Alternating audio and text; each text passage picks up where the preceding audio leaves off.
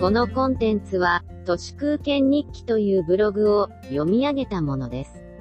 2021年1月21日木曜日。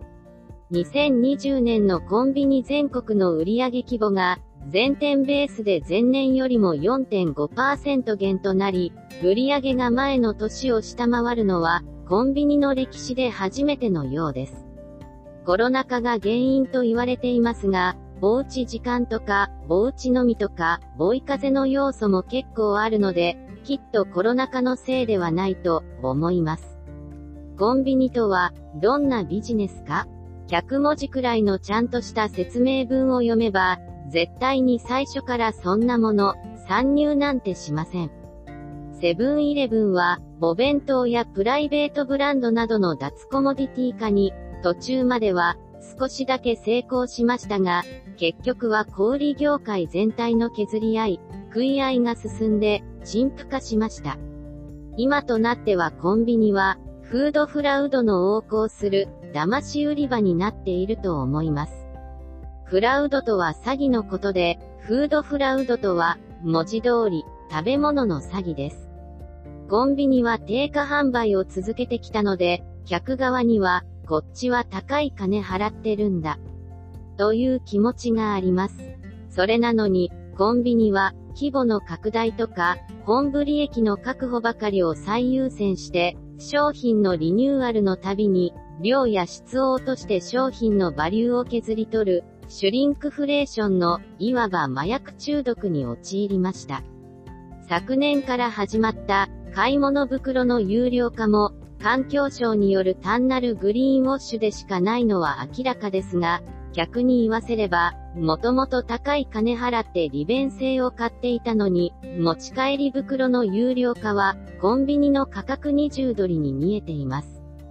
缶ビールの缶を有料化して、缶を買わないなら、入れ物を持ってくるか、手のひらにビールを注いで持ち帰れ、と言っているようなものです。それまで価格に含まれていた重要な価値の一部を外部化するとロイヤリティを失います。そうなると客は袋なしで持ち帰ることのできる買い物点数で収めるようになりますし、来店頻度も無意識に下がります。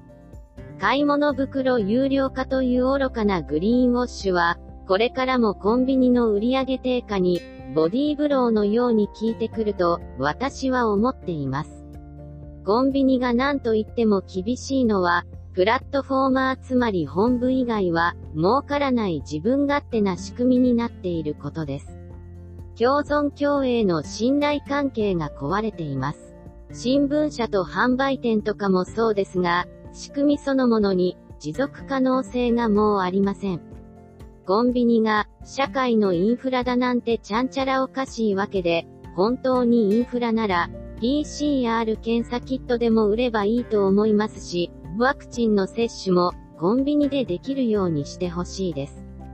実態はユニバーサルサービスなどではなく、単なる金儲けでしかありませんので、これからは特に土地の値段の高い中心部のコンビニが、じゃんじゃん消滅していきます。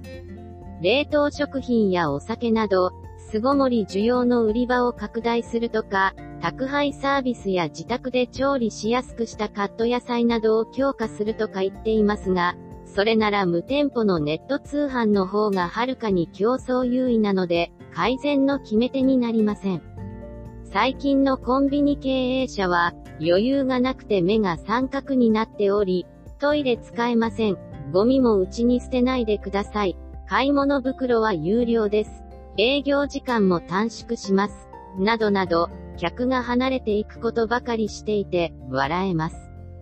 セブンのいちごミルクの透明カップに描かれた赤い模様がいちごの果肉に見えると、SNS で炎上していましたが、こうしたフードフラウドまがいが続くうちは、売り上げの回復などほど遠いだろうなと思います。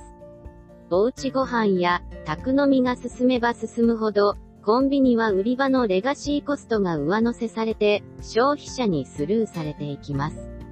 以上、本日も最後まで、誠にありがとうございました。人の行く裏に道あり花の山。